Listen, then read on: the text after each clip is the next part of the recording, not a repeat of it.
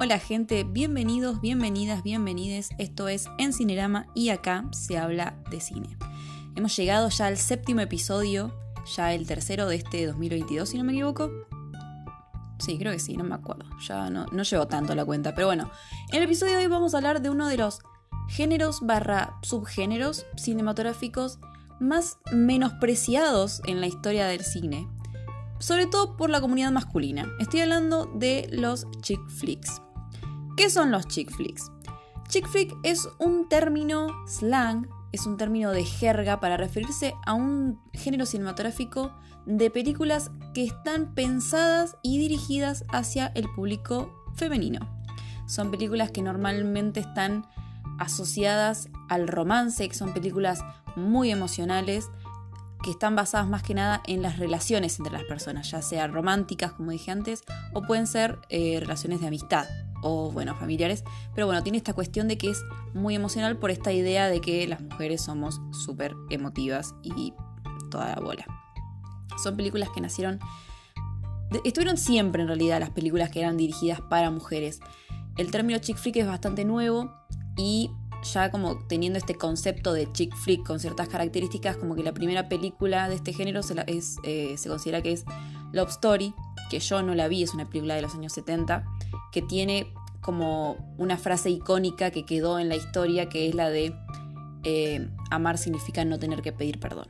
Eh, las películas, como dije, chick flick están muy asociadas a las películas de amor romántico, que bueno, que es una de las razones por las cuales eh, tienen como mala fama, entre comillas, y bueno, tiene cosas para criticarles claramente, pero son menospreciadas por el simple hecho de ser películas entre comillas para mujeres. Bueno, entre comillas no, son películas para mujeres y que yo las amo, me encantan, son películas que nos representan, que cuentan nuestra historia, que fueron evolucionando con el tiempo, así como iba evolucionando la, la imagen, la presencia y lo que significa ser mujer en la sociedad.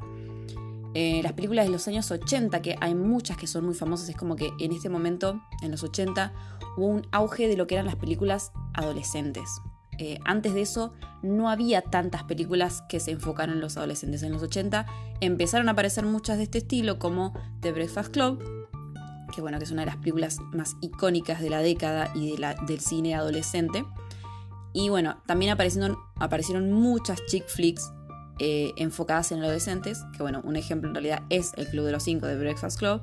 Y otra película muy icónica de esa época es Sixteen Candles, que también es como un chick flick y en esa época aparece Molly Nunca me acuerdo cómo es el apellido, chicos. No me odien. Pero no lo voy a decir porque tengo miedo de decirlo mal. Molly. La colorada de The Breakfast Club que hizo un montón de películas en los 80. Tipo, es como Molly es la cara de las películas adolescentes de los 80. Y en esa época, bueno, ella hizo varias. Yo la única que vi, bueno, fue Sixteen Candles, The Breakfast Club. No vi eh, Lady in Pink, que es otra muy famosa. Yo vi otra que no me acuerdo el nombre, que es una en la que ella está embarazada. Creo que capaz que es de los 90, capaz que es de un poco después, pero es de Molly. Y me acuerdo que me había encantado, porque es como una adolescente que queda embarazada, tiene a su bebé, como que logra salir adelante. Estaba muy buena, me gustaba mucho. Cuestión. Esta fue las chick flicks de los 80 barra los 90. Empieza a tener como esta cosa de las mujeres como con más personalidad. Las películas más viejas de los chick flicks como que tenían a la mujer objetivizada, obviamente, que muchas películas de hoy en día las mujeres también son objetos, estamos hablando específicamente de las chick flicks. Eh, bueno, en los 90 siguió esta cuestión de muchas películas para adolescentes como... bueno, Clueless, sí, Clueless es de los 90 y pico, ¿no? Ahora entré en duda. Uy, tendría que haberlo chequeado bien. Bueno, no importa.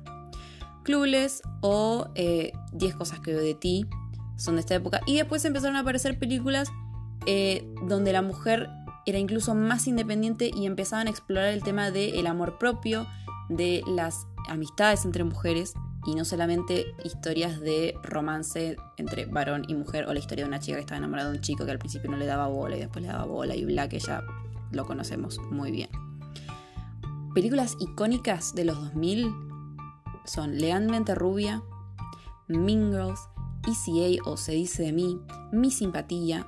Una que me gusta muchísimo a mí es La Hermandad del, la del Pantalón, creo que es, si no me equivoco, esta que son cuatro amigas que encuentran un pantalón que le entra a todas y se lo empiezan a pasar, tipo se lo mandan por correo durante el verano porque cada una va a pasar el verano en diferentes lugares y peliculón. Chicos, yo lloro con esa película cada vez que la engancho en la tele, es como, ay no, la historia de ah, Mercedes creo que era. Eh, la historia de esa chica me toca muy profundo, me siento muy identificada, pero bueno, cuestión. Una película muy actual, chick flick, Booksmart. Tengo una reseña en mi Instagram, arroba en guion bajo cinerama. Me encanta esa película.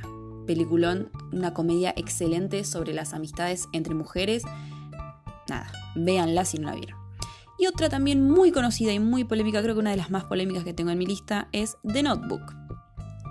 ¿Por qué digo esto de problemática? Los chick flicks son un género que yo creo que tienen que. Eh, que merece respeto. Son películas que merecen respeto porque nos hablan a las mujeres, cuentan nuestra historia, nos han construido para bien y para mal.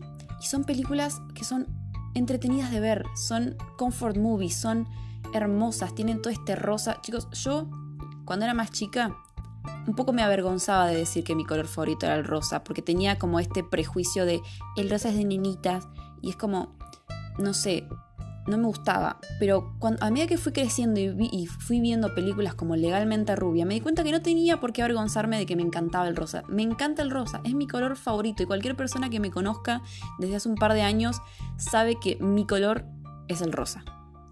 Y no me avergüenza. No soy una mujer débil o soy una minita estúpida porque me gusta el rosa. Así que voy a empezar hablando de Legalmente Rubia, que es creo que, no sé si la más icónica, pero una de las más importantes, al menos del siglo XXI. Para quienes no hayan visto Legalmente Rubia, les voy a contar un poco de qué se trata. Legalmente Rubia es la historia de Elwood, una chica que pertenece a una de esas como típicas fraternidades que muestran en las películas yankees que son todas justamente minitas medias bobas o superficiales, que está en pareja con un chabón que un día la llama para que vayan a tener una cita, ella está toda ilusionada, piensa que él le va a pedir que se casen, y él le corta y le dice que no pueden salir porque ella es una mina poco seria, básicamente, o poco inteligente, y como él quiere ser abogado y un abogado importante, necesita tener una mujer al lado que esté como a su altura. Él, súper dolida por lo que le dijo este forro, este varón idiota, agarra y dice, bueno, le voy a probar a este idiota, bueno, no, lo dice como idiota, ella lo hace como para recuperarlo, pero básicamente agarra, estudia, se esfuerza, entra a Harvard, porque él iba a entrar a Harvard, igual, paréntesis, yo ah, necesito a alguien que me explique cómo es el sistema universitario estadounidense, porque yo nunca lo entiendo, porque ella teóricamente ya estaba en la universidad, estaba en una fraternidad que era de una universidad, pero después tiene que rendir de vuelta para entrar a... no sé. Cuestión, entra a Harvard, empieza a estudiar derecho. Obviamente, todos la menospreciaban, la trataban como una rubia tonta y superficial, porque es verdad, al principio ella era, como un poco inocente, pero no por eso era menos inteligente. Y lo prueba, porque tiene una escena final donde gana un juicio utilizando sus conocimientos en las cosas que ellos creían como estúpidas y superficiales. Tiene un arco, ese personaje, que es simplemente increíble, donde ella se reencuentra con ella misma. Ella ve y dice, che, me gustan las leyes, me gusta la idea de tener los recursos para defender a las personas que yo creo que merecen tener libertad o, bueno, lo que sea. Eh, y es hermosa, es simplemente muy bella de ver. ¿Y cómo es el final? Se lo voy a spoilear. Tipo, es una película que por más que sepan lo que va a pasar, es hermoso ver cómo pasa. Si no les gustan los spoilers, bueno, no terminan de escuchar el podcast, vayan, vean la película y vuelvan y lo escuchan. Ella, obviamente, en el transcurso del tiempo que estudia derecho, se da cuenta de que el chico que ella le gustaba, por el cual había iniciado todo esto al principio, es un idiota, que no se la merece. Encima ella tenía como una novia y en el medio está también esto. Él tenía una novia nueva, que era como esta mujer que estaba a su altura que él quería buscar después de cortar con él. Y ellas se hacen amigas. O sea, la otra también lo deja y se da cuenta que es un imbécil y se hacen amigas. Y como que superan esta cuestión de las mujeres son enemigas y están peleando por un varón. Se dan cuenta las dos que el varón es un idiota, que no las merece a ninguna de las dos. Se hacen amigas y él le dice que no quiere estar con él, que no puede, porque si quiere trabajar en un, despacho, en una firma, cuando tenga, no sé, 30 creo que le dice, necesita un, un esposo que no sea un completo idiota. Y es como, es tan satisfactorio ver todo el viaje de él. Y lo más lindo es que ella lo hace teniendo un crecimiento personal, pero no por eso dejando de ser ella misma. O sea, ella llega al juicio en un momento como que tiene un periodo, ella siempre se viste de rosa, o sea, es una Sharpay. O sea, Sharpay está inspirada en El Wood, no me cabe ni una duda. O sea, no tengo certezas, pero tampoco tengo dudas. Se viste todo el tiempo de rosa. En un momento cuando como que se enfoca en la universidad y tiene como este momento de que se da cuenta de que realmente le gusta el derecho, se empieza a vestir con trajes grises, negros, como más apagados, se deja de ondular el pelo, le empieza a usar lacio. Eh, y bueno, hasta que llega un punto en el que dice, no, esto no soy yo. Y aparece en el juicio final, con el pelo ondulado, su pelo rubio ondulado, su traje rosa, chicle. Es como... Ella es una Barbie que aparece y dice, yo soy la jefa. ¿Ok? Y más vale que te guste porque me voy a quedar acá y me voy a apoderar de todo esto. Y es, es, es excelente. O sea, ella tiene esa evolución pero sin dejar de ser ella misma. Simplemente es hermoso, es una película que me acuerdo que yo como que la conocía de nombre y una vez la enganché en la tele, me la quedé viendo y me pareció excelente. Simplemente es excelente y si no la vieron, mírenla. Esta película me encanta. Es una película que realmente siento que no sé si que me. Sí, creo que me, cambió mucho la perspectiva de lo que son las películas de mujeres y lo que es. que son lo que puede llegar a ser un personaje femenino así.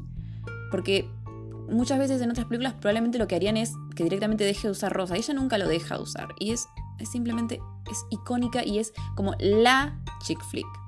La chick flick, la actriz, pero que también hoy en día es una directora, una productora súper importante que lo que hizo es eso, básicamente agarrar y decir, si las cosas no se hacen bien, las voy a tener que hacer yo. Y empezó a hacer un montón de producciones y a trabajar con muchísimas mujeres para que las mujeres empiecen a dominar más el mercado de eh, cine. Y es, o sea, es todo, todo cierra, todo está muy bien con eso. Hablemos otra de mis chick flicks preferidas, que también es más, más actual. Eh, legalmente Rubia creo que es 2004 pero no estoy absolutamente segura. Hay muchos datos de fechas y chicos, yo hay nombres que nunca me los puedo aprender de memoria, perdón. Eh, ECA se dice de mí, me acuerdo que creo que fue una de las primeras películas que vi en Netflix, me parece. Me parece, no estoy segura, pero yo me acuerdo que la vi en la compu. Si no la vi en Netflix, cuando descubrí Cuevana fue una de las primeras películas que vi en Cuevana, no sé, una de dos. Se dice de mí es una película protagonizada por Emma Stone, en la que a una chica le empiezan a pagar varones, que son como los típicos nerds o perdedores, para que ella, para que ellos, o sea, ellos le pagan a Emma para que les dé permiso de andar diciendo que estuvieron con ella. Todo empieza porque un chico gay del colegio, eh, bueno, la gente se entera que es gay y él como que no quiere que la gente se entere que es gay para que no le hagan bullying, básicamente, y le pide un favor. Le dice, ¿podemos hacer como que tenemos relaciones sexuales en una fiesta, cosa de que todos nos escuchen y que todos dejen de creer que soy gay. O sea, él era gay, pero como para que todos pensaran que era hetero. Pero el chico este gay como que lo dice, se lo dice a un amigo de él. Y un montón de chicos que no son necesariamente gays, que son chicos que no, no tienen relaciones o que les cuesta tener relaciones porque, bueno, justamente o son feos o son medios nerds, entonces las chicas no le dan bola. Empieza a tener como este negocio. Ella no es una prostituta, es como una prostituta de mentira. Pero bueno, se empieza a correr el rumor de que es como retrola la chabona. Y esto lo usa para mentirle a su mejor amiga, porque le había dicho que había tenido relaciones con un chabón, cuando en realidad no había tenido relaciones con un chabón, sino que simplemente le había inventado esa excusa de que se iba a juntar con un pibe un fin de semana para no ir a su casa a dormir porque no se bancaba a los padres. O sea, es como que se da por una casualidad, una cosa media boba. Me parece genial cómo se desarrolla eso. Mírenla, si no vieron, se dice de mí, mírenla. Y bueno, nada, ella tiene como una especie de eh, autodescubrimiento en la sexualidad justamente sin tener relaciones sexuales todavía, por lo menos porque en la película nunca las tiene, sino que finge que es una puta. Porque bueno, se da la situación así y dice, no me importa, yo me la rebanco. Y se la rebanca, bueno, hasta cierto punto. Pero nada, es una película genial, es una comedia muy divertida y está muy buena. Mírenla, es otra chick flick que habla todo sobre el tema de el slut shaming, que es, cosa, es algo muy importante, es un tema muy importante en esta época esto de decir, si una mujer tiene relaciones, nadie tiene por qué avergonzarla por ello, así como no avergüenzan un varón por tener relaciones. Peliculón, mírenla ECA. Una más actual todavía que es esta Booksmart, que habla sobre la amistad entre mujeres y además tiene algo que muchas chick flicks no tienen, que es que uno de los personajes femeninos principales es lesbiana. Si no vieron Booksmart, básicamente es una de esas típicas películas donde un grupo de amigas, en este caso son dos, es un grupo de amigas, o en otras películas son grupos de amigos, que transcurren en una noche donde van de fiesta en fiesta o planean ir a una fiesta y les pasan cosas en el camino. Es tipo super cool o super bad, nunca me acuerdo bien cuál es. Em, porque creo que en español se dice como super cool y en inglés es super bad, no me acuerdo. Esa de Jonah Hill donde son tres amigos, donde está McLovin, que se hace la identificación falsa. Bueno, es una película como de ese estilo, pero con una perspectiva de género muy buena y con un personaje que es lesbiana. Cuestión. En esta película, bueno, hay como una exploración de la relación, de se pelean porque una le dice, che, vos no me bancas y yo después te tengo que bancar, como que tiene una, una linda exploración de lo que es una amistad y de lo que es una amistad un poco tóxica y de cómo arreglar las cosas. Está, muy buena.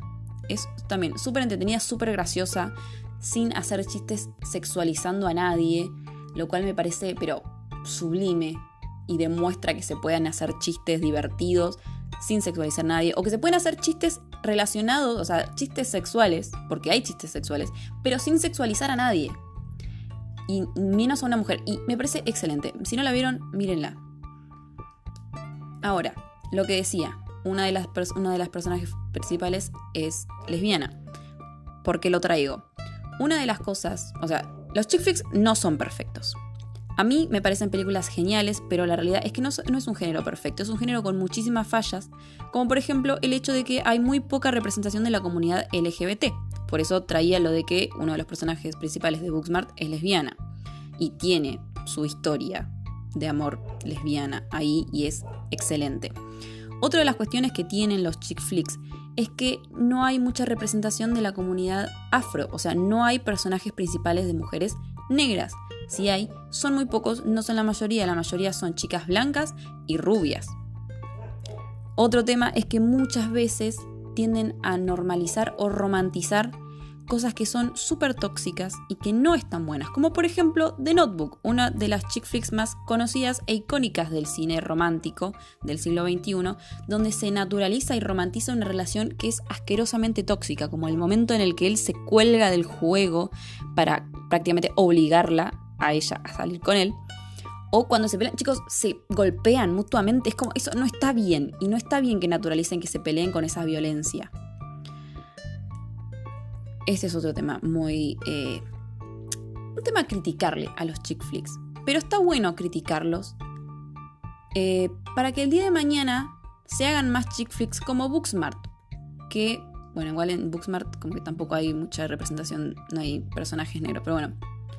Para que se hagan más chick flicks estos errores. Pero, no porque tengan estos errores los chick flicks, hay que menospreciarlos de la manera en la que se los menosprecia. Porque muchas veces se menosprecian estas películas porque son películas para minitas. Y es como, ¿y qué tiene de malo? literalmente, ¿qué es lo que tiene de malo? ¿Me vas a decir que Rápido y Furioso es una película excelente? Amigo, bro, por favor. O sea, vamos a decir la verdad. Esas son películas para varones, estas son películas para mujeres y nada. O sea, hagámonos cargo. Si te gusta Rápido y Furioso, no me digas que no puedes ver legalmente rubia y disfrutarla. no lo puedes hacer porque no te lo propones, nada más. Me vas a decir que no puedes disfrutar, no sé, de Mingers, de Mingers, de 10 cosas que odio de ti. Bueno, 10 cosas que odio de ti es otra película que me encanta, que yo la primera vez que la vi lloré cuando ella al final le lee su poema eh, al personaje Heath Ledger. Y también tiene un montón de cosas para criticarles, como el, hecho de que el personaje de Heath Ledger básicamente estaba eh, manipulando al personaje de... Ay, no me acuerdo el nombre de la actriz. Eh, pero el personaje de Kat, tipo cuando hace su super coreografía cantando I Love You Baby, que es una escena icónica del cine, de él cantando I Love You Baby. Todo esto es una mentira y es como prácticamente insistirle en salir con él cuando ella ya le había dicho que no y es como, sí, no, no está bien eso, pero bueno. Cuestión. no hay que menospreciar a los chick flicks, no hay que menospreciarla y decir que son películas malas porque son películas para minitas o porque son películas para mujeres en realidad. Porque hay un montón de joyas, de peliculones, de actrices enormes que participan en estas historias, historias muy buenas, muy enriquecedoras, divertidas, entretenidas, que hablan de del descubrimiento personal, de decir, hacer una exploración interna de lo que queremos, más allá de lo que la gente espera de nosotras, como mujeres, ¿no? Y hay que aprender a amarlas. Y eso no quiere decir que no las critiquemos y digamos, che, tiene todas estas cosas que no están buenas. Hay que aprender a poder verlas, disfrutarlas con un ojo crítico, para que el día de mañana más personas puedan hacer películas de este estilo, chick flicks, que hablen de la historia de las mujeres y que tengan más eh, inclusión racial, inclusión de cuerpos, porque no lo dije, pero ¿se imaginan que hay alguien de todas estas historias que sea gorda? por supuesto que no. Y si era gorda al principio, tuvo una transformación en la que se hizo flaca y así se hizo linda para que todo el mundo le dé bola. Creo que no mencioné ninguna de ese estilo, pero las hay, existen. Y son las razones por las que yo tengo muchos traumas, pero bueno, eso es otro tema. Eh, son películas que generan traumas porque, bueno, perpetúan cosas que no están buenas, pero muchas otras, como Legalmente Rubia, también traen cosas que están muy buenas, como esto de resignificar el rosa como algo que puede tener poder, seriedad, por más de que sea algo de mujeres. Nada, eso chicos, dejen de menospreciar a las chick flicks, si les gustan las chick flicks, chicas, no, que no les dé vergüenza. O sea, las Chick Flicks son películas excelentes. Muchas son películas excelentes. Me pueden contar cuáles son sus favoritas. Mándenme mensajes por Instagram porque hay un montón que no mencioné porque no me las acuerdo, quizás no las vi o lo que sea. Eh, no tengan vergüenza, pero no por eso dejen de tener un ojo crítico. Aprendan a disfrutar teniendo un ojo crítico, básicamente para no seguir perpetuando cosas que no están buenas. ¿Ok? Bueno, este es un, podcast cortito. Tengo ganas de empezar a hacerlos más cortos, básicamente porque son más fáciles de escuchar, más digeribles. Eh, cuando tenga cosas muy largas que contar, bueno, haremos una excepción, pero la idea es que no duren más de media hora. Espero que lo hayan disfrutado, espero que hayan aprendido algo, espero que empiecen a ver a los chick flicks con otros ojos, a no decirles que no eh, por ser películas para mujeres, por ser películas románticas. O sea, posta, denles una, oportunidad porque hay muchas que son muy buenas. Hay otras que son muy malas, claramente. Pero nada, que no, no se inhiban de disfrutarlas, pero igual, bueno, tengan un ojo crítico. Lo repetí un montón de veces, pero no importa. Eh, nada, nos vemos en el próximo episodio. No se olviden que me pueden seguir en mis redes, en Instagram, en TikTok, como arroba en guion bajo cinerama. La E es un 3. Yo soy Abril y bueno, espero que lo hayan disfrutado y nos vemos en el próximo episodio. ¡Chau, chis!